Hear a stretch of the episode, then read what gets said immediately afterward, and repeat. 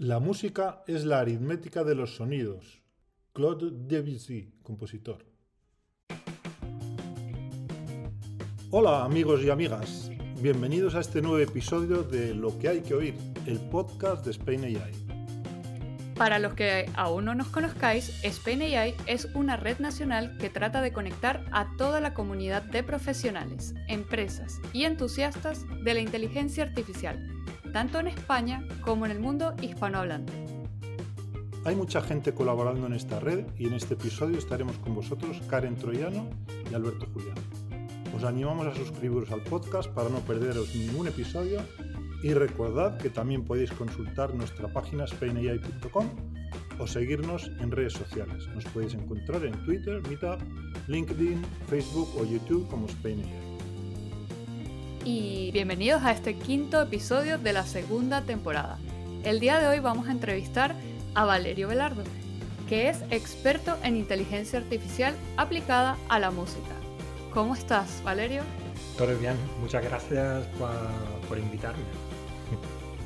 Muchas gracias por estar aquí. Efectivamente, muchas gracias Valerio. Valerio Velardo tiene formación musical, es pianista y también se ha formado en dirección de orquesta y en composición y también es astrofísico por la Sapiencia de Roma. Y además es doctor en música e inteligencia artificial por la Universidad de Huddersfield, en Reino Unido. Y en cuanto a su actividad profesional, podemos destacar que es cofundador en el 2016 del Journal of Creative Music Systems. También es fundador de Melodrive, empresa de inteligencia artificial aplicada a música. Y desde el 2020 trabaja como consultor de inteligencia artificial aplicada a la música. Y no contento con eso, en 2020 creó la comunidad, a través de una, serie de listas de vídeos en YouTube, la comunidad Sound of AI, que tiene varias listas de, vídeos relacionados con sonido y música eh, mediante inteligencia artificial y que tiene más de 20.000 seguidores. Bueno, y un canal de Slack también. De esto hablaremos con, detalle después, porque además es que esto no, no, se lo he comentado, pero me encanta el inglés que tiene. Sí, aparte de que es un, grandísimo comunicador, el nivel de inglés que luego nos tiene que contar cómo lo, cómo lo ha conseguido, si es solo por haber estado en la Universidad de Huddersfield o, o hay algo más. Y como decíamos, en, en Sound of AI, pues es un poco el crossroad, la intersección entre la inteligencia artificial la música y el sonido. Es así, y bueno, yo voy a mencionar también que en este canal con 20.000 seguidores, pues yo espero también que nos dé un secreto o el secreto oculto para tener esa misma cantidad de seguidores para SPNI, porque nos hacen falta.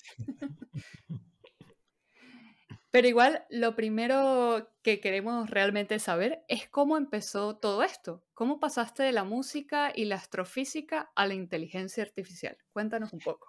Sí, vale. Siempre me ha gustado la programación y la inteligencia artificial también, ¿no? Desde niño ya programaba como teenager, ¿no? Y para mí la inteligencia artificial eh, es una manera de combinar mis pasiones, ¿no? La, la, música y la ciencia, y además la filosofía y la ciencia cognitiva. Esas son cosas que siempre me han gustado muchísimo. Y la otra cosa es que la inteligencia artificial me permite investigar algo que es muy, muy importante para mí, que es la, el proceso creativo. Siendo compositor, el proceso creativo para mí es algo muy, muy interesante y la posibilidad de reproducir el proceso creativo en sílico, ¿no? Con máquinas, es algo que, que, que me flipa, de hecho. Entonces, hacia los 20 años más o menos decidí de mm, combinar estas pasiones y empecé a estudiar un poco de creatividad computacional, que es la rama de estudio de la inteligencia artificial que se ocupa de agentes creativos, o sea, agentes que puedan crear mm, contenido creativo como poemas, como música, claro, y como pinturas. Y después decidí hacer un doctorado en inteligencia artificial y música en, en la Universidad de Huddersfield. Y allí eh, me enfoqué en la, en la generación musical, ¿no? Y especialmente me enfoqué en la simulación de sociedades musicales eh, a través de, de, algoritmos de multiagentes, donde cada agente es un generador de música rock. Entonces, ese es un poco el resumen de la historia.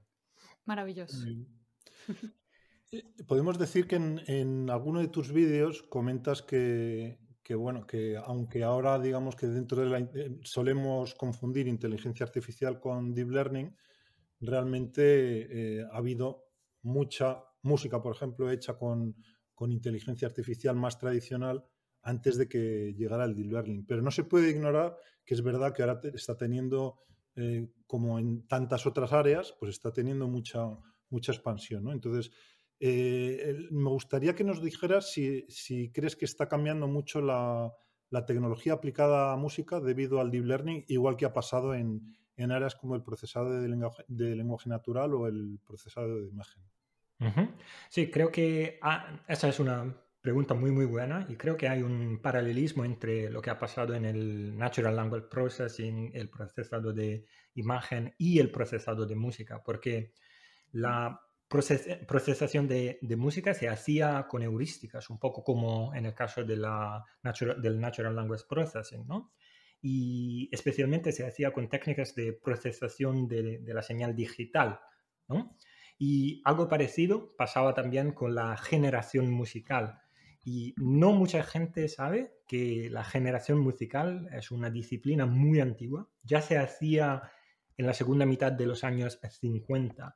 Pero claro, y en aquel entonces no se utilizaba la inteligencia artificial como la entendemos nosotros hoy en día, ¿no?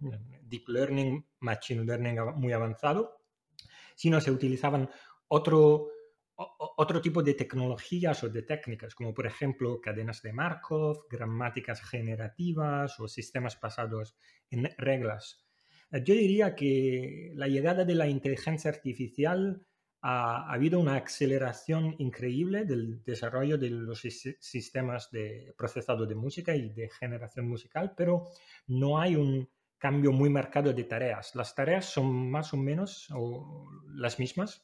Lo que ha cambiado es la, calidad de los algoritmos. Hay un mejoramiento brutal de los resultados a través de los algoritmos de deep learning pero los, los, casos de usos más o menos son los mismos. Y eso es algo que ha pasado también con el NLP o con el Image Processing, ¿no? Efectivamente. Pues sí que nos gustaría, ya que estamos eh, hablando específicamente de, Deep Learning, eh, ¿qué, correspondencia verías tú eh, con respecto a los asistentes conversacionales, por ejemplo, en, reconocimiento de voz. ¿Se utilizan los mismos... Eh, eh, ¿qué, hay parecido en, inteligencia artificial aplicada a música? ¿Se utilizan los mismos modelos? ¿Cómo, cómo funciona esto? Sí. Eh, antes que todo, mm, quiero decir que creo que las interfaces de voz serán el futuro porque son muy, muy, muy cómodas y en el mundo pandémico en el que vivimos hoy en día, la, posibilidad de no tocar pantallas y de comunicarse con un algoritmo con, hmm, eh, es algo de... Es, una gran ventaja, ¿no? Pero independientemente de eso, creo que mm, la comunicación a través de, la voz es una manera fundamental ¿no? de comunicarse. Entonces creo que, que, los asistentes conversacionales especialmente van a tener un papel muy, muy importante en el futuro. Pero para eh, responder a tu pregunta, yo diría que hay una semejanza increíble entre la inteligencia artificial aplicada a la música y a la voz. Y eso se puede ver en diferentes aspectos, como por ejemplo los datos que se utilizan, el tipo de preprocesación que hacemos y los algoritmos eh, empezamos por los datos, ¿no? Los datos son, de hecho, los mismos. Tenemos el sonido, el sonido de la voz y el sonido de, eh, de la música. Y tenemos un tipo de preprocesación que es el mismo de la señal. Y aquí la idea más o menos es la de no utilizar directamente la onda sonora, sino una diferente representación de la onda sonora. Entonces, lo que se hace generalmente es pasar del dominio de tiempo de la onda sonora a un dominio de tiempo y frecuencia a través de una transformada de Fourier. Y entonces eh, pasamos de la onda sonora al un espectrograma a través de la, aplicación de una transformada de Fourier. El espectrograma es una especie de representación más compacta del sonido en un dominio de tiempo y frecuencia. Lo que es interesante aquí es que utilizamos espectrogramas, ambos en el caso de, la música, del procesado de música y del procesado de, de voz. Y utilizamos estos espectrogramas y los pasamos a los algoritmos de, no sé, regresión o clasificación, eh, ambos en el caso de, procesación musical y de procesación de la voz. Entonces, utilizamos los mismos algoritmos para preprocesar eh, los datos iniciales o la onda sonora. Hay otro tipo de, de mm, feature o representación de sonido que se utiliza muchísimo en música y que pero nació en el caso del procesado de voz. Se, se llama MFCC que sería en, en inglés uh, Mel Frequency Cepstral Coefficients, que eh, en español sería algo como coeficientes cepstrales de frecuencias de Mel. Y eso es un tipo de feature desarrollada en el campo de la voz y está inspirado por las características de las voces y eh, específicamente por las características del tracto vocal. Lo que es interesante aquí es que eh, eh, hubo un, un, pasaje ¿no? de, de, este tipo de feature de, eh, del procesado de la voz al procesado de música. Entonces, se ha los MFCC se han utilizado muchísimo en el procesado musical. Y como ves, aquí hay una situación, hay las mismas, las mismas tipos de, de features que, que, se utilizan en estos dos casos, en estas dos disciplinas. Y además hay una situación similar también en el caso de los algoritmos que utilizamos. Eh, te voy a dar un, par de ejemplos aquí. Por ejemplo, hay WaveNet, que es una red social muy avanzada que se utiliza para sintetizar voces. Por ejemplo, si utilizas el mm, servicio de text-to-speech de Google, puedes encontrarte con WaveNet, que es una posibilidad para sintetizar voces. Al mismo tiempo, WaveNet ha sido utilizada también para sintetizar música. Y algo parecido pasó también con Wave2Vec, que es otra, otro algoritmo de deep learning muy avanzado y es un poco el state of the art del reconocimiento vocal, que ha sido también utilizado para hacer clasificación de música, como clasificación de estilo musical o clasificación de emociones. Entonces, sí, Ah, como veis, aquí hay una especie de, pasaje continuo de tecnologías, de tipo de datos entre, entre, el procesado de voz y el procesado musical. Y sí, eso es.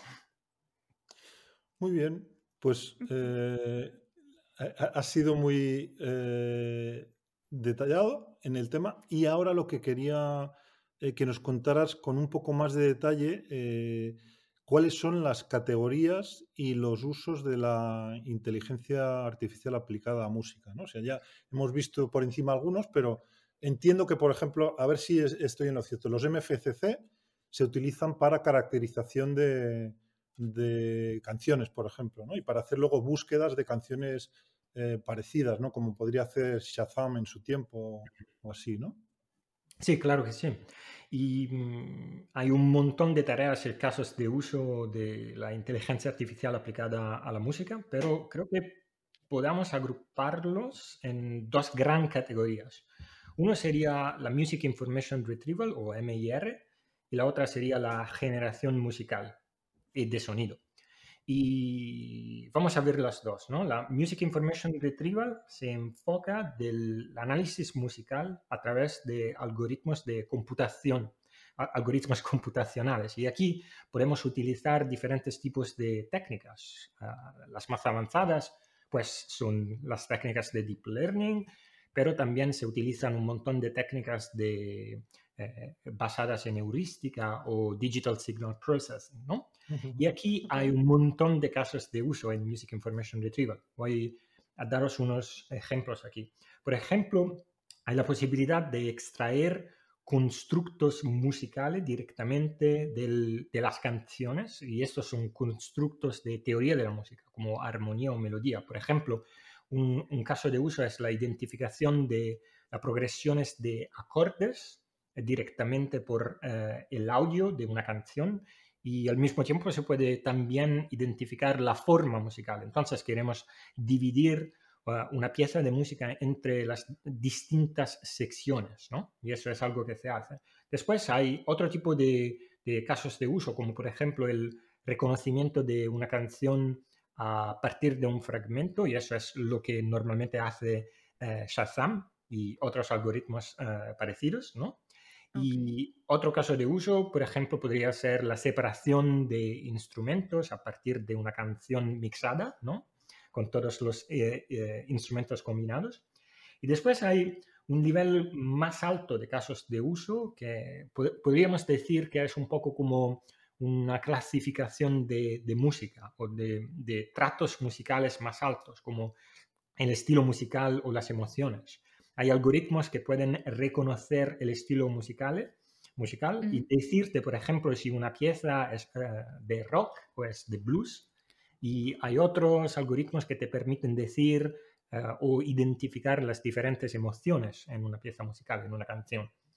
Y otra categoría o subcategoría en este caso sería la de la recomendación musical y eso es algo que normalmente se hace en o las gran compañías de, streaming musical hacen. Y la recomendación musical es lo que te permite a ver, no sé, tus nuevas listas de canciones. Por ejemplo, si eres un ah, usuario de, de, Spotify, cada lunes te vas a encontrar con una nueva lista de canciones en tu Discover Weekly y detrás de aquellas eh, nuevas canciones, hay un algoritmo de eh, recomendación que, crea estas listas en una manera más o menos inteligente. Vale. Y en el mismo tipo de, caso de uso hay también buscadores de música inteligente y aquí el caso de uso sería lo de, por ejemplo, de un youtuber que quiera encontrar música en un eh, específico estilo musical o una específica emoción y puede hacerlo a través de estos ah, buscadores. Entonces, sí, eso es un poco el resumen de diferentes casos de uso para la Music Information Retrieval. Y después tenemos una otra gran categoría de la inteligencia artificial aplicada a la música, que es la generación de música y del sonido. Esta también tiene un montón de subcategorías. Em, la más importante quizás es eh, aquella que utilizamos para producir una canción directamente desde cero, utilizando solo algoritmos. Entonces aquí la IA, eh, utilizamos la IA para generar toda la música, desde la partitura al sonido final. ¿no? Y un ejemplo de eso sería Jukebox, que es, una, es un algoritmo, una red neural muy avanzada de Deep Learning, eh, desarrollada por OpenAI, la compañía OpenAI, y el resultado es impresionante aquí. Eh, Jukebox puede generar eh, canciones a partir directamente del audio, ha sido entrenada con un montón de canciones con archivos de audio y genera directamente audio. Y la cosa particular aquí es que la generación de música se puede hacer con un estilo específico. Eh, por ejemplo, puedes pedir a Jukebox de crearte una canción en el estilo de Frank Sinatra. Y la cosa impresionante es que el resultado es directamente una canción audio. El audio no, no está perfecto, pero es bastante bueno. Y, y la cosa aún más impresionante es que tú vas a tener no solo el estilo de las canciones de Frank Sinatra, sino la voz de Frank Sinatra. Entonces te encuentras con, te encuentras con trozos de música que hubieran podido ser escritos para, por Frank Sinatra, pero Frank Sinatra eh, nunca los compuso. es increíble esto, ¿no? Claro, claro. Sí, eso sería una primera subcategoría ¿no? de la generación musical. Después hay otro tipo de, de, tarea o de área que sería la de la co-creación de música entre la inteligencia artificial y un ser humano. Entonces, eh, en esta situación, la inteligencia artificial se supone vaya a soportar los compositores, ¿no? Hay una especie de, interacción entre el, ser humano y la inteligencia artificial, la máquina, para crear música juntos. Algunos ejemplos aquí. Eh, por ejemplo, la inteligencia artificial puede crear nuevas ideas musicales, como por ejemplo mm, nuevas melodías o nuevas ah, progresiones de acordes. Y después el compositor puede desarrollar aquellas ideas. O eh, se puede hacer la misma cosa, pero al revés. Mm, tú ya como compositor, como ser humano, ya tienes una melodía, una idea musical y pide a la máquina de desarrollar la idea musical añadiendo, por ejemplo, un acompañamiento que podría ser de, no sé, de, mm, batería o de bajo, ¿no?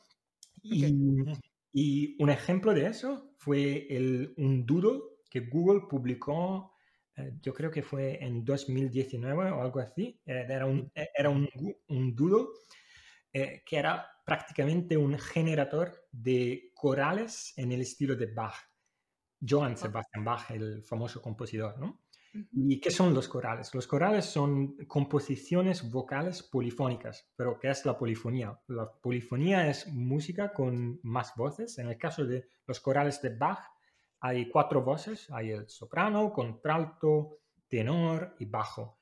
Y la idea de este, de este doodle de Google era la de poder añadir una melodía en una de las cuatro eh, voces y después la máquina iba a rellenar las otras voces, iba a componer la música para las otras voces. Y entonces eso es un, ejemplo muy, muy simple de lo que es posible, de la posibilidad de,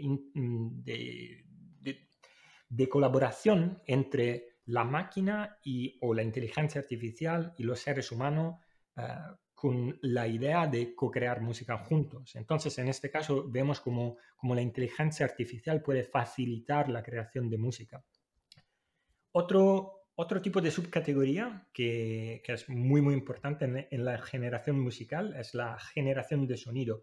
En este caso, la idea es la de la, no tanto la, la creación de piezas musicales, musical en, musicales en sí mismas, sino la de mm, crear o de sintetizar los elementos eh, atómicos de la música. Serían los sonidos que utilizamos en los instrumentos, como por ejemplo el sonido de una guitarra o el sonido de piano, o, más interesante, sonidos bastante raros que se pueden obtener solamente a través de la inteligencia artificial, como la combinación, el sonido que sea una combinación de, un sonido de piano y un sonido de batería, que es algo muy, muy raro, pero se puede hacer con las técnicas de eh, Deep Learning.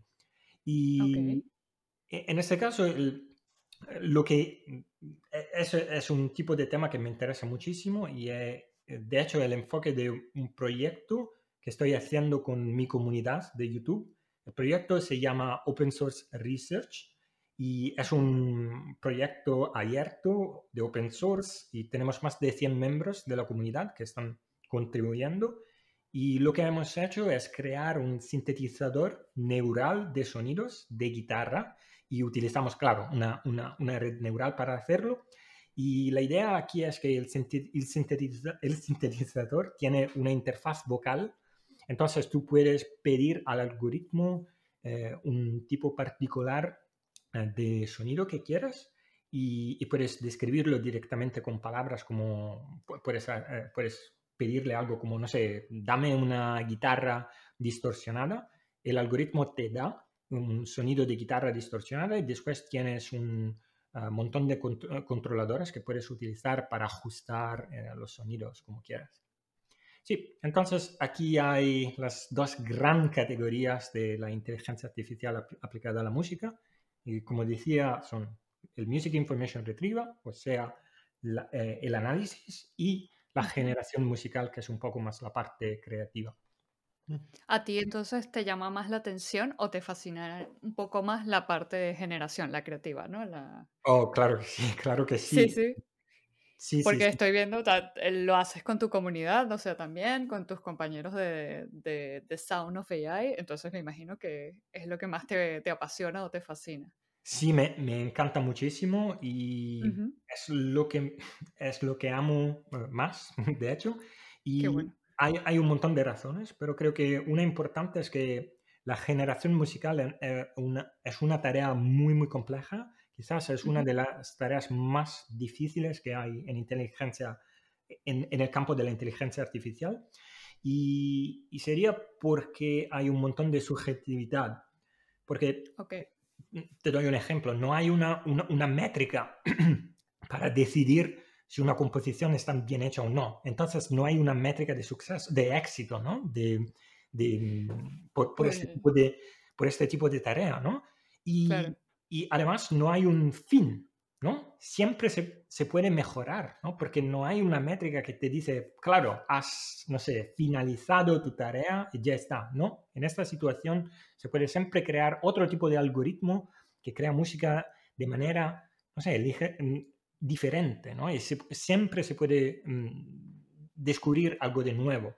Y lo que, lo que amo muchísimo de eso es también que mm, la generación musical me permite trabajar a la eh, intersección de la inteligencia artificial, de la música y de la eh, ciencia cognitiva. Mm, cuando programo sistemas de generación musical, descubro, descubro más sobre la música en sí misma y, y sus constructos, ¿no? Y entonces eso es un, es un proceso muy, muy eh, interesante. Me, me, encanta porque hablas con demasiada pasión. Entonces sí siento que, que esto te, te, te, gusta. Y yo sí tengo una pregunta un poco más curiosa. Hay, o sea, ¿conoces alguna canción generada por inteligencia artificial que, que ya esté en el mercado o alguna inteligencia artificial que esté en el, o sea, alguna canción que esté en el mercado o quién crees tú que pueda ser quizá el primer artista en usar alguna tecnología de inteligencia artificial en sus canciones? O sea, ¿lo ves posible en un futuro cercano, quizá más lejano? ¿Cómo, cómo lo ves tú? Sí, creo que es eh, muy, muy posible. En parte ya se ha hecho. Eh, por ejemplo, tenemos eh, ejemplos de artistas que han colaborado con aplicaciones de inteligencia artificial y, pero creo que, que, va a ser algo que se descubrirá en el futuro porque los artistas verán ¿no? la posibilidad que, que, que hay con, con, la inteligencia artificial, esta posibilidad de descubrir nuevas posibilidades sonoras y nuevas posibilidades eh, musicales. Sí. Y hay una canción bastante famosa que se, llama, creo, algo como Daddy's Car o algo así. Es una canción en el estilo de, de, los Beatles, ¿no? Y, y fue, eh, creo que fue programada, fue, um, sí, la, hubo un, un, ah, podemos hacer otro. Sí, sí, tranquilo, cuando te acuerdes. Cortamos, cortamos. Perfecto. Vale. Eh, hay una canción que me gusta mucho y que ha sido muy, muy interesante y se llama Daddy's Car. Es una canción en el estilo de los Beatles y mm, lo que es interesante aquí es que hay una inteligencia artificial que creó todo, eh, toda la parte de la partitura y después la, actuación, la implementación sonora eh, se hizo a, través de, músicos, de músicos, de seres humanos. Entonces hubo esta especie de colaboración entre la, el algoritmo que, eh, que compuso la partitura y después los, los seres humanos que, que, tocaron la partitura. Entonces sí, Daddy's Car y ha sido hecho, si, si me, acuerdo, bien, por un grupo de investigación de Sony, creo que se llama algo como Sony C SL, algo así. Ok, bueno, lo buscaremos y lo pondremos en, nuestro, en nuestros links del capítulo, porque del episodio de hoy, porque esto está muy interesante. Vale. Eh, y yo también tenía otras dudas, por ejemplo, en la parte de Music Information Retrieval, eh, has dicho que sirve también como hacer análisis de, de estilo y de emociones. ¿Tú crees que ese algoritmo haya, alguno de esos algoritmos haya sido usado en, en, en el pasado eh, resumen que tuvo Spotify de las emociones asociadas a tus canciones que has escuchado en el 2021? Ah, claro que sí, pienso que sí. Sí, sí. Sí, sí, sí. Y de hecho creo que Spotify utilice la análisis, eh, el análisis de la música, el análisis del estilo de, la, de las canciones y de las emociones y juntos a otros tipos de características sonoras como la danceability, o sea, la, no sé, en español sería algo como la, bailabilidad, ¿no? Ok, ok. Utilizar toda esta información para informar los algoritmos de recomendación musical y generación de playlist. Y eso es algo que normalmente hacen todos los grandes los grandes em, servicios de, streaming de, música, ¿no? Como Spotify, claro, pero también Amazon Music, eh, Apple Music, YouTube Music mm, y otros, ¿no? Y ellos normalmente utilizan un montón de este Music Information Retrieval. No, no hacen mucha investigación en el otro lado, ¿no? En el lado de la composición. Ya, claro. Pero, para eso te tenemos a ti, Valerio, claro. Ah, y a toda tu comunidad que espero que escuche este episodio y, te mande mucho amor y cariño, porque de verdad esto, esto, o sea, creo que nunca habíamos entrevistado a alguien que hablara de la música para la inteligencia artificial y me fascina, o sea, cada vez más. Y ahora me está, estás, tienes una nueva fan en el canal. Oh, gracias. seguro. pues un poco viendo cuáles son las, eh, las, aplicaciones que nos has comentado de MIR y, y generación. Si te parece, vamos a, pasar a una serie de, empresas y otras que se te ocurran a ti para que nos cuentes cómo aplican la, inteligencia artificial eh, a la música. Y voy a empezar hablando, bueno, ya has comentado antes Spotify. Eh, luego hay una universidad que a mí me parece muy interesante, la Universidad Pompeu Fabra, que tiene el grupo de Music Technology, Group, que estos desarrollaron el, lo que era el, eh, el, software anterior al, al Vocaloid de Yamaha, que Vocaloid, además me estaba acordando ahora porque eh, hay un, una, no sé si dice un avatar o un, es un, alguien que no existe, que es Miku Atsune, que tiene la voz del, del Vocaloid yo creo que no, sé si está hecho con inteligencia artificial, pero desde luego, si no es, desde luego con procesado digital de señal, seguro. Y algo de inteligencia artificial tendrá. Y es una combinación un poco de lo que, de lo que comentabas tú antes, ¿no? Porque ella es un avatar, pero ha, actuado, no sé si ha llegado a actuar en España. Eh, ponían en, era un holograma de esta Miku Atsune y luego había eh, músicos reales tocando detrás, ¿no? O sea, que era algo a lo mejor en la cultura española se hace un poquito raro, salvo a los que les guste mucho el anime y estas cosas de, Japón, pero en Japón era un, éxito. ¿Qué, otras, qué otros eh, temas interesantes conoces tú que hayan trabajado en, esta universidad, en la, en la, Pompeu Fabra? O si tienes algún comentario que hacer de, esto de Vocaloid, también bienvenido. Mm, antes que todo, tengo que decir que el grupo de Music Technology de la Universidad de Pompeu Fabra es uno de, los mejores grupos de, procesado musical al mundo. Y allí hay el jefe, mm, Xavier Serra, que es uno de los investigadores más importantes de Music Information Retrieval. es muy, muy bueno para doctorados y para la investigación en general. ¿Y qué hacen? Generalmente cubren el espectro de casi todas las tareas del Music Information Retrieval y hacen recomendación musical, hacen eh, desarrollan algoritmos de clasificación musical y en particular han desarrollado nuevos algoritmos de clasificación musical para auto-tagging, que en, español sería algo como etiquetar ¿no? con categorías las canciones. ¿no? Ah, muy interesante. Y, tienen también otra cosa que es una librería de eh, procesación de audio que se llama Essentia es una de las librerías más importantes. Eh, creo que la desarrollaron en C++, eh, pero hay eh, bindings también por Python. sí. sí, sí, sí, en Python.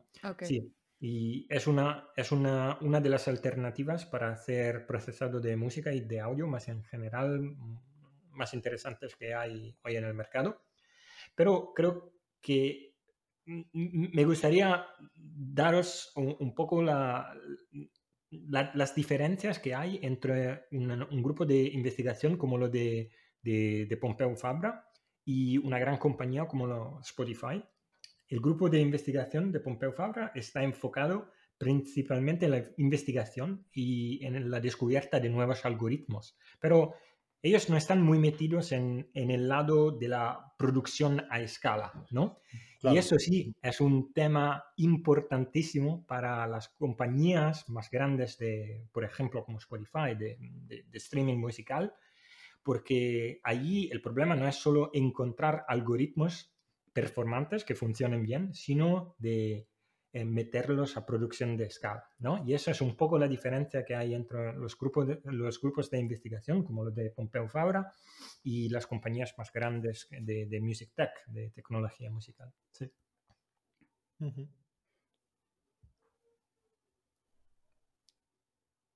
No sé si hay otra empresa así que, que conozcas o quieras comentar algo más, por ejemplo, Apple Music, YouTube, alguna... Ajá, sí, sí, sí, sí, sí. Creo que eh, podemos meterlas todas en, el mismo grupo, a Spotify, Apple Music, YouTube Music, porque ellos utilizan Music Information Retrieval principalmente, principalmente, sí, para recomendación musical y generación de playlist. Como, como os contaba antes, la idea es la de analizar la música y entonces hacen un montón de análisis de, de música e intentan eh, extraer información como el estilo musical, la emoción que hay y otras características también, unas características también más musicales, como por ejemplo la, velocidad ¿no? de una canción y cosas así, y utilizan todas estas características para recomendarte las canciones que, que, te puedan gustar más, ¿no? Y esa es un poco la cosa. Y otra, otra compañía o grupo de investigación de que me gustaría hablar es eh, Google Magenta o Magenta. y, ese es un, es un grupo de investigación que está dentro de Google y lo que intentan hacer es hacer una aplicación o investigar la aplicación de la inteligencia artificial en tareas creativas y entre diferentes cosas han, hecho han trabajado también con, con, la generación musical y de sonidos. Y hay un par de algoritmos que me han gustado muchísimo. Uno se llama Music VAE, sería Music eh, Variational Also Encoder. Y, y eso es un algoritmo de generación de melodías. Precisamente lo que, lo, lo, que, lo que hace es, de, si tienes dos melodías diferentes, sea melodía A y melodía B, Music VAE te permite combinar las dos melodías y encontrarlas en el medio, ¿no? Crear una melodía intermedia utilizando o partiendo de las dos eh, melodías diferentes. Y eso sería algo muy, muy, muy interesante. Y el otro algoritmo que me gusta mucho, eh, en el que ellos han trabajado, es NSYNC, y eso es un algoritmo, algoritmo de generación de mm, sonido. Es un sintetizador de sonidos que utiliza eh, redes neurales, un poco como lo que hacemos con el proyecto de Open Source Research. Pero aquí hay una diferencia interesante, es que eh, primero eh, se pueden crear todo tipo de sonidos, entonces guitarra, piano, lo que sea, o sonidos súper locos y raros. Y pero hay, otro, hay otra parte que es muy interesante, es que no solo hay el código y el software, sino una componente de hardware también. Los músicos pueden utilizar eh, a NSYNC a través de una pantalla touchscreen, entonces pueden utilizar o cambiar sonidos con sus dedos directamente y eh, está genial. De hecho, está genial. Sí, sí. Yo, yo no soy, o sea, yo no soy músico, pero ahora quiero aprender música solo para esto. Sí, sí, sí, e, es maravilloso. Hay algunos vídeos mm, en YouTube en, sobre y es muy, muy sí, sí. Yo vale. ya oh. fan de este canal también, así que estaré entretenida el fin de semana aprendiendo algún instrumento musical. Ya me verán, ya me verán. Muy bueno.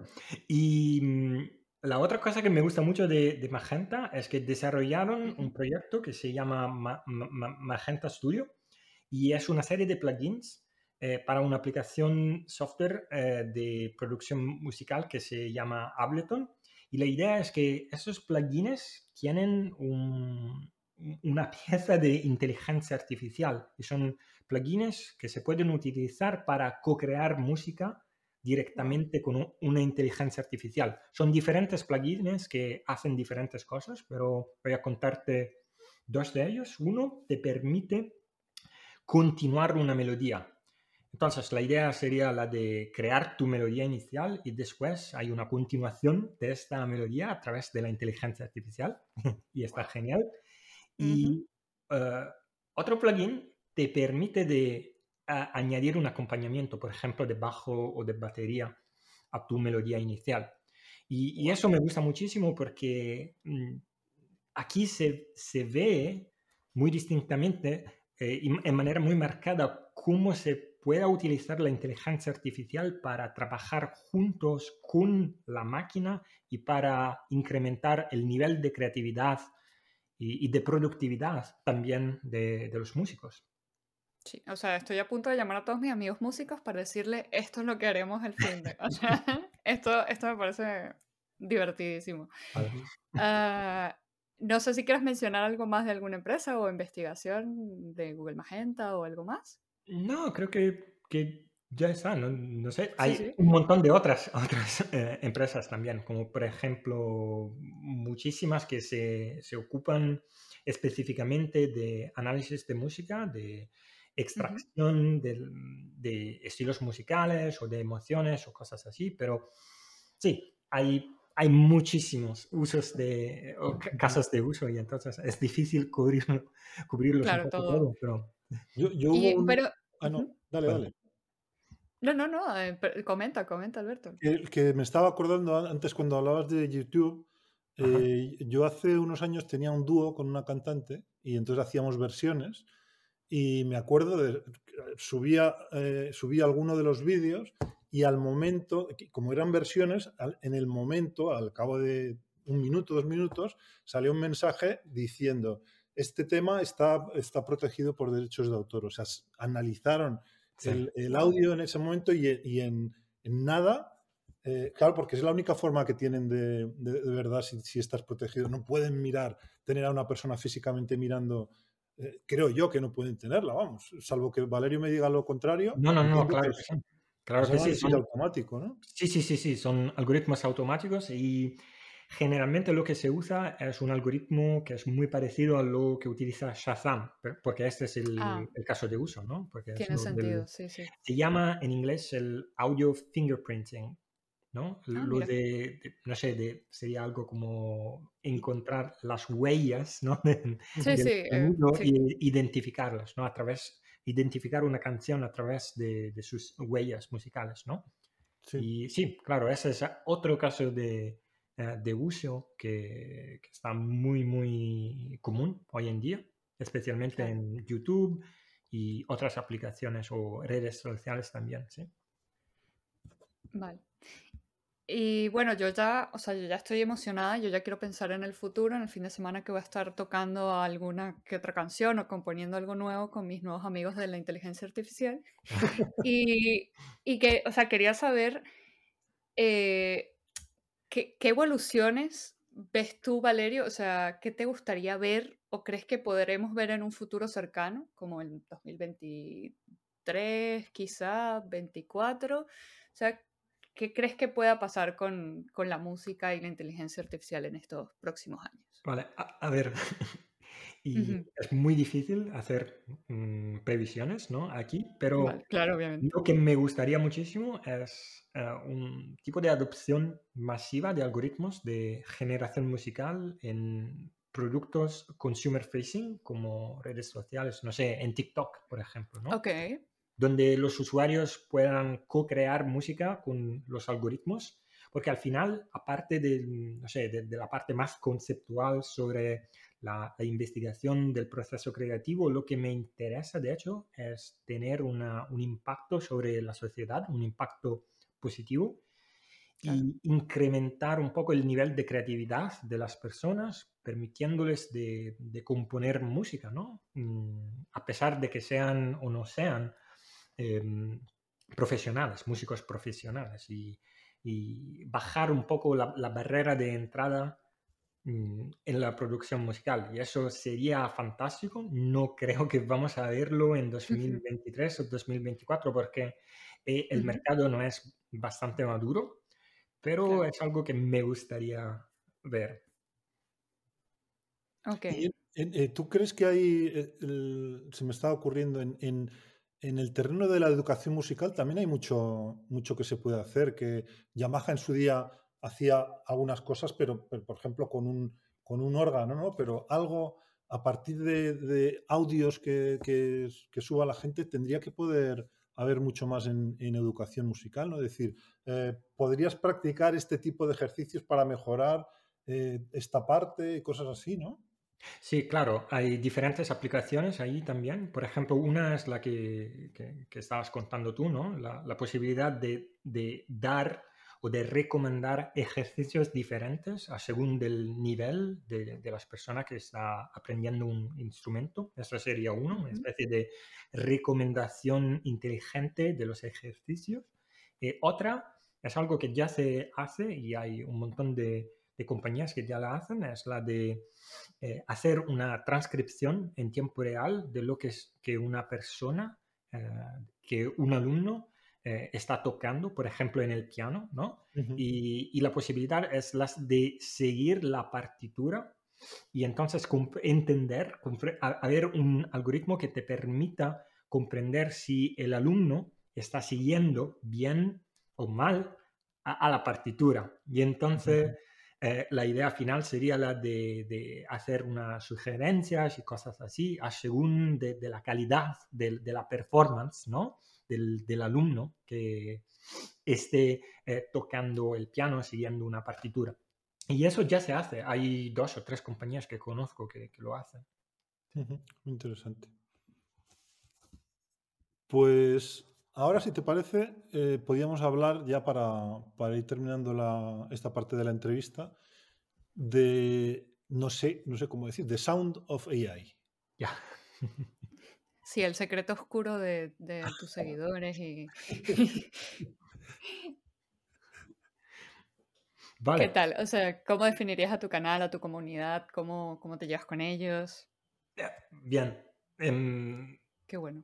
Sí, sí, sí, sí. Yo lo definiría un poco de ambos, ¿no? Es un canal, claro, es un canal YouTube donde comparto un montón de tutoriales y un poco mi conocimiento a la intersección de, inteligencia artificial, audio y música.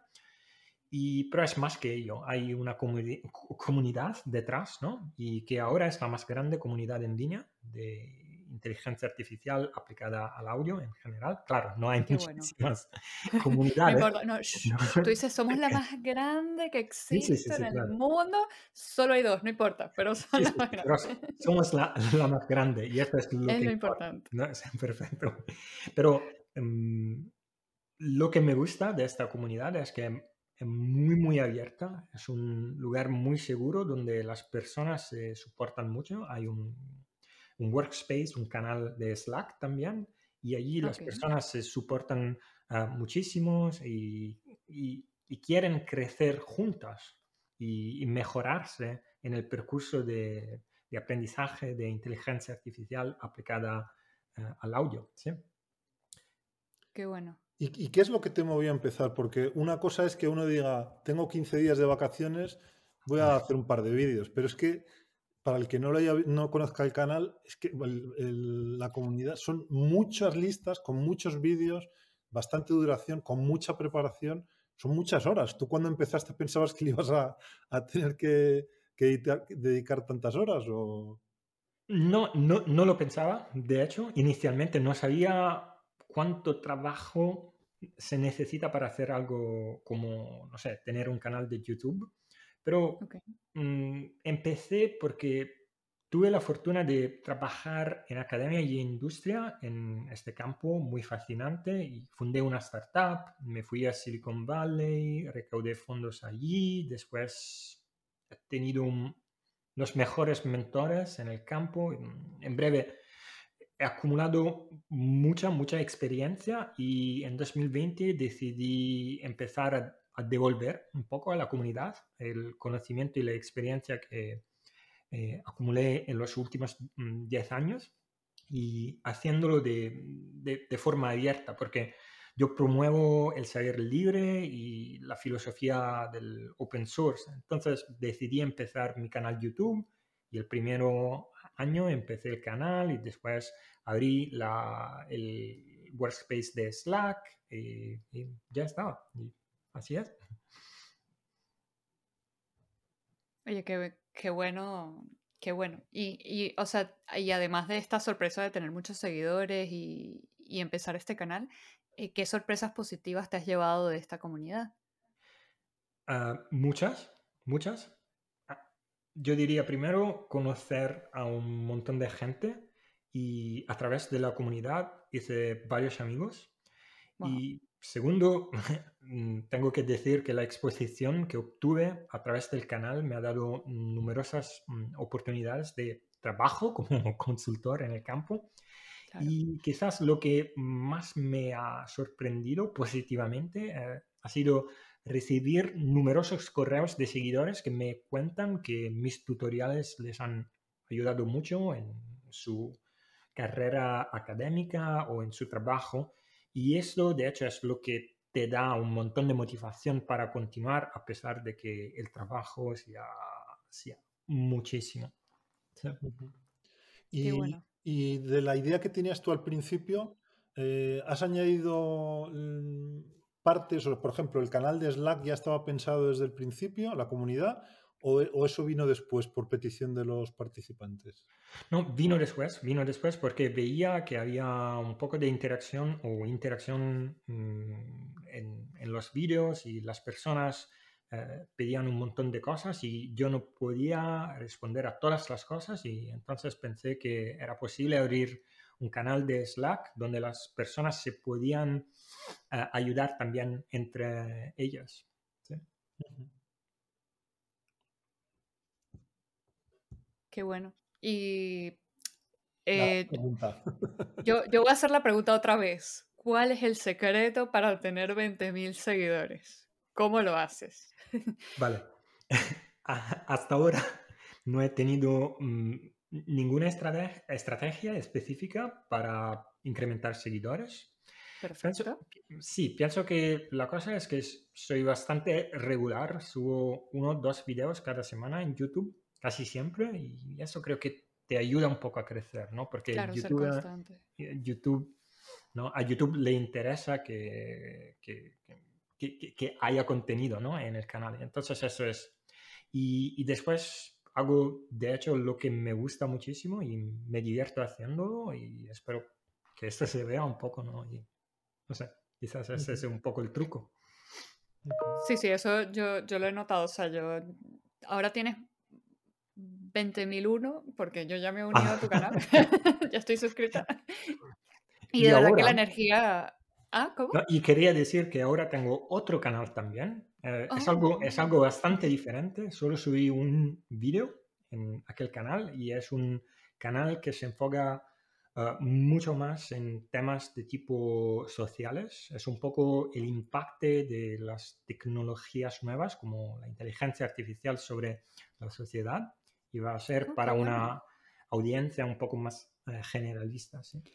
Eh, no, compártelas con nosotros desde Spenella y le damos, o sea, le damos voz. Y... bueno, Valerio, hasta aquí ha llegado la entrevista, pero bueno, antes de, antes de cerrar, queremos decirte que siempre pedimos a nuestros invitados anteriores que dejen una pregunta para, para el futuro invitado. Así que esta pregunta es para ti. ¿Qué necesita España para dar el cambio y ser referencia en inteligencia artificial? Según Valerio Velardo. es difícil para mí decirlo porque yo vivo en España hace menos de un año y entonces no conozco perfectamente el entorno español de la inteligencia artificial. No estoy muy, metido en ello. Pero yo diría mucho más, mucho más ah, redes, redes eh, crear una, una red eh, con todas las compañías que se interesan, que se enfocan en inteligencia artificial y tener mucha más conexión entre las diferentes universidades y las compañías. Y eso es algo que, que, España hace bastante bien en inteligencia artificial aplicada a música. De hecho, la Universidad Pompeu Fabra eh, crea un montón de, doctorados de muy, muy alto nivel que después van a trabajar en compañías muy importantes como Spotify, Pandora, lo que sea, ¿no? En Music Tech. Pero creo que algo así se debería hacer eh, en todos los campos de la inteligencia artificial y intentar crear esa red eh, entre las diferentes, las diferentes compañías y las compañías y, las universidades también. Y eso es algo que, falta un poco, creo, en los países del, sur de Europa y es la misma cosa en, eh, Italia. Yo soy italiano, conozco un poco ah, la situación allí y eso es lo, que falta. Pero creo que también aquí en España hay situaciones positivas, como por ejemplo aquí en Málaga, donde estoy yo, hay un centro de tecnología bastante avanzado con un montón de compañías. Pienso que lo que falta un poco sea la, la posibilidad de hacer más red, más comunicación entre las diferentes compañías y compartir mm, proyectos y compartir tareas. O eh, hacer, eh, juntarse para intentar resolver problemas de manera, de manera combinada, ¿no? Sí. Eh, vamos, tu respuesta me, me, ha encantado. O sea, creo que, creo que es es súper importante siempre preguntar la opinión de personas, incluso que no llevan mucho tiempo en, en España, porque esas cosas yo también las noté. Por ejemplo, cuando yo llegué en el 2017 a España, noté que hacía falta comunidad, al menos en Bilbao, que es la ciudad donde yo vivo, y y cuando empecé a generar es que había gente interesada, o sea, eso, eso existe y todavía hay interés y seguiremos conectándonos, o sea, poco a poco, bueno, Penilla ha crecido muchísimo en los últimos años y eso que hemos estado en pandemia, o sea, imagínate ahora que eh, antes que se podía viajar no, no lo aprovechamos, ahora pues... Vamos, sí, claro que sí. Y, y, creo que eso es algo que, por ejemplo, hace muy, muy bien eh, Alemania. Yo vivía en Berlín antes y ahí hay una especie de, Silicon Valley eh, europea, de Europa, ¿no? En Berlín y hay un montón de, por ejemplo, en el caso de, del Music Technology, hay un montón de compañías en Berlín que hacen red y se conectan. Qué, qué importancia. Sí. Vale. muchas gracias por esta respuesta, de verdad. Y ahora es tu hora de la venganza. ¿Qué pregunta se te ocurre que quisieras hacerle a quien entrevistemos la próxima vez? Vale. Y como que estamos hablando de creatividad e inteligencia artificial, quería preguntar si el próximo invitado piensa que las máquinas serán capaces de ser tan creativas como los seres humanos en el futuro. Podría ser un futuro cercano o no, pero ¿Serán tan creativas como los seres humanos? Muy bien. Apuntada. Me encanta. Me encanta esta pregunta porque incluso yo, o sea, me encantaría ver, no sé, una improvisación musical con una máquina y una persona ahora. Entonces estoy pensando que eso sería muy interesante. Sobre todo, además, es, muy interesante, yo creo, porque el, tú entiendo que te sientes, has hablado de composición, pero también te sientes un poco pianista, ¿no? Sí, claro que sí. El piano tiene una cosa buena, que es que eh, mm, puedes tocar solo, y tiene una cosa mala, que es que puedes tocar solo. O sea, lo mismo que es, que es bueno, es malo también. Entonces, es verdad, cualquier otro instrumento, para lucir un poco, tiene que tocar con más gente. Bueno, cualquiera, la guitarra a lo mejor no. Pero una batería, pues necesita estar con gente y el piano, pues mm, necesitar, necesitar, no lo necesita, es una mini orquesta. Y entonces, pues el, el que con la inteligencia artificial puedas complementar y, tengas alguien que te haga, pues eso, líneas de bajo, de batería, de no sé qué, pues es muy, a mí me parece muy interesante. Sí, es extremadamente interesante y hay algunos algoritmos mm, que se han desarrollado en academia, en las universidades, que ya lo hacen, no son perfectos, pero lo hacen de manera mm, bastante buena, yo diría, ¿no? Y hay un ejemplo, no me acuerdo el nombre de, esta aplicación, pero hay numerosos videos, son de George Tech, eh, de la Universidad George Tech en Estados Unidos, donde se ve un robot que suena la marimba y hace improvisación con otros músicos. Mm, es una improvisación jazz y es muy, muy interesante porque allí hay un montón de, de tareas diferentes que se hacen al mismo tiempo, como por ejemplo procesar la música transcribirla, tener una idea de las notas que se están tocando y después utilizar esta información para crear una improvisación en la marimba en tiempo real. Y maravilloso. Sí, sí, eso, o sea, si ya hay cosas que trabajan eso, a mí me encantaría verlo cuando funcione de maravilla. Quizá en el 2024, Muy pero bueno. Pues pasamos a la batería de preguntas y en esta sección te vamos a pedir que contestes rápido y sin darle, bueno, rápido, tampoco hace falta matarse de rápido, pero bueno, sin darle muchas vueltas a una serie de preguntas. ¿Estás preparado? Ah, sí. Bueno, primera, ¿qué tienes en tu mesita de noche? Ah, libros. Muy Libros. bien. Libros en español y me Eh, encantas. Ahora. ah, mira. Sí. ¿Y qué canción te pone las pilas? Ah, Shine on You, ah, Shine on You Crazy, eh, Shine on. You Crazy Diamond ah, Ah, de Pink Floyd. Pink Yay, Floyd. Pink Floyd fan. ¿Qué melodía suena en tu móvil cuando te llaman? De hecho, no lo sé, porque es una melodía muy, Toda muy, mi muy vida. estándar. Sí, no es ni- ninguna canción o composición que me, que me guste. Me gusta. Eh, ¿a qué jugabas cuando eras pequeño? Ah, ajedrez. Ah, sí. Sí, sí. Muy bien. Y hablando de cuando eras pequeño, ¿algo que tú querías y que tus padres no te dejaban tener? Ah, mm, un ordenador. Ah, mira. tuve, tuve que combatir muchísimo para ver un ordenador y eran tiempos diferentes, yo diría, porque nací en o sea, 1985 y sí, eh, y mi primer sí. ordenador fue en, no sé, en los primeros años de 1990, de los no- 90, pero quería verlo antes, pero no pudo, no pude. Bueno, eso pasa. Eso pasaba. Eso pasaba para los jóvenes que escuchan este podcast. Ahora debe ser como que, ay, no tienes un portátil, no, no tienes un... Pero en ese entonces era así. Eh, ¿Android o iPhone? ¿Qué Android, prefieres? siempre Muy Android, siempre Linux, siempre open source. sí. ¿Y sitio o lugar más raro donde has teletrabajado? Am, yo diría unos cafés en Berlín y hay unos cafés que son muy, muy raros en Berlín, muy, muy hardcore, se diría, ¿no? En- especialmente en un, eh, en un, en un lugar que se llama Neukölln y ahí hay unos locales muy, muy, muy, muy raros. De ahí. Ok. ¿Cuál es el lugar más remoto al que has viajado? Estados Unidos, West Coast, Los Ángeles y Silicon Valley, ¿sí? Qué bien.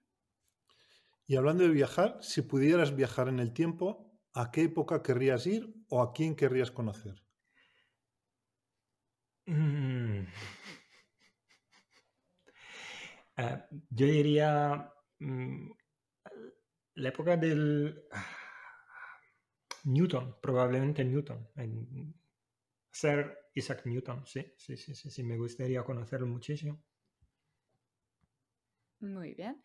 Ahora, completa la siguiente frase. No soporto cuando... No soporto, no soporto cuando... Cuando... ah. Lo primero que venga a tu mente. o sea, "Ah, esto no lo soporto. ¿Qué? ¿Qué has dicho? Ah, no soporto cuando hay mucho, mucho ruido aquí por la calle y es bastante normal aquí eh, en el centro de Málaga. No me gusta mucho porque intento trabajar o componer o hacer un poco de código. Sí, no lo soporto. Muy bien. Muy bien. ¿Y qué es lo más loco que crees tú que se podría hacer con inteligencia artificial? Quizás eh, leer eh, los pensamientos de la gente.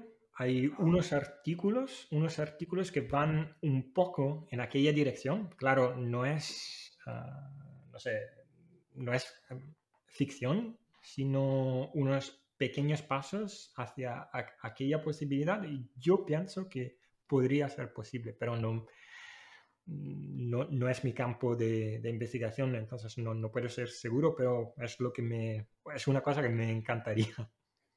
Sí, sí, yo creo que a, a a varios nos gustaría. Mm. Y bueno, has dicho que tienes libros en tu mesa noche, entonces, libro, algún libro, algún video o alguna figura relevante del mundo de la inteligencia artificial que nos quieras recomendar. Y sí, sí, de la inteligencia artificial en general, yo diría... Puede ser en general o de la música, lo que más te venga. Sí, en general yo diría Andrew Ng, eh, es el científico, es el de, inteligencia artificial, uno de, los más importantes y, es un eh, educador ah, brutal con un montón de, cursos sobre inteligencia artificial y eh, procesado de voz también. Y él me gusta muchísimo.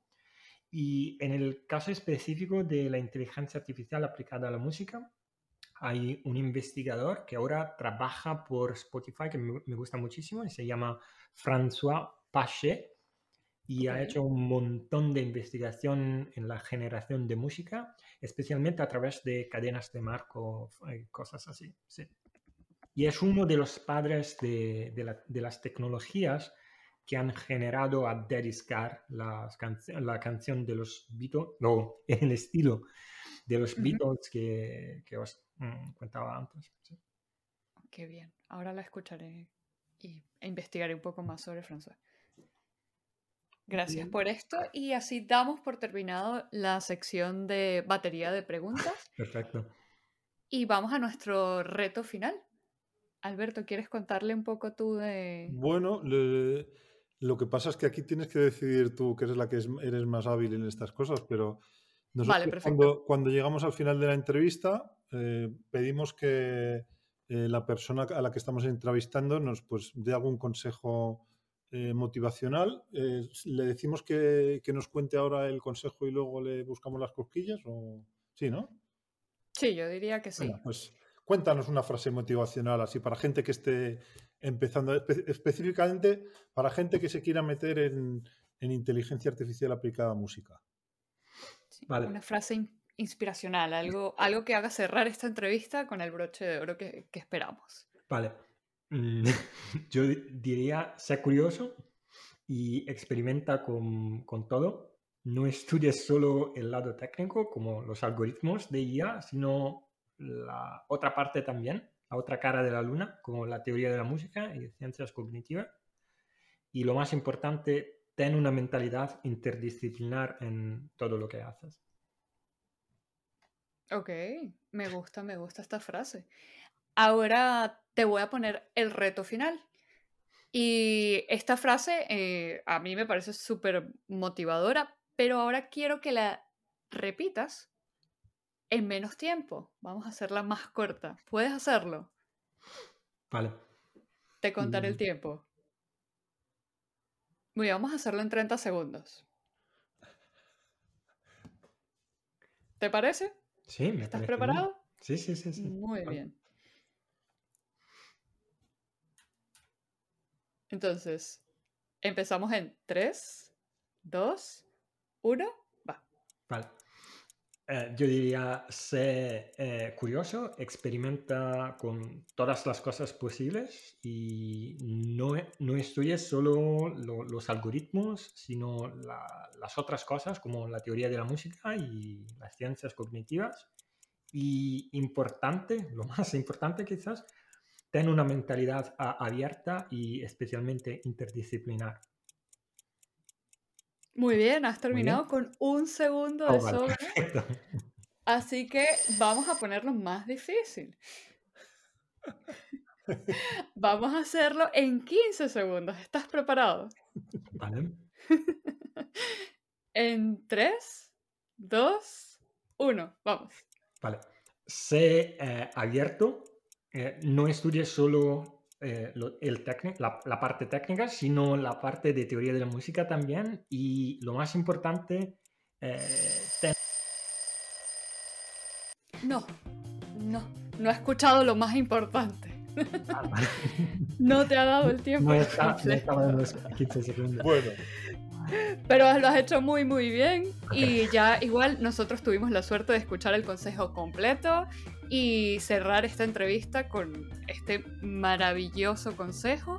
Y de verdad que ha sido un placer tenerte el día de hoy con nosotros. Se nota que tienes muchísima experiencia en todo el tema de la música y la inteligencia artificial. Y no solo eso, sino que además te apasiona. Y bueno, muchísimas gracias por estar aquí con nosotros. Muchísimas gracias a vosotros para invitarme aquí. Ha sido un placer. Y bueno, quedamos en contacto con tu segundo canal de, más comunidad, porque eso también nos interesa a nosotros. Muy bien. Muchas gracias, Valerio. Agradecemos a todos los que nos estáis escuchando y siguiendo y esperamos que hayáis disfrutado y que sepáis que en dos semanas o tres, porque aquí decimos dos semanas, pero luego eh, las cosas salen como salen, volveremos con un nuevo episodio. Y os animamos a suscribiros al podcast para, no, para que no os perdáis de ninguna. Y recordad que también nos podéis consultar en nuestra página web, cualquier cosa que necesiten, spain-ai.com. O también nos pueden seguir en Twitter, Meetup, LinkedIn, Facebook o YouTube. A ver si igualamos la cantidad de suscriptores que tiene Valerio. Y por favor, nos, podéis encontrar también siempre como Spain AI. Hasta pronto amigos.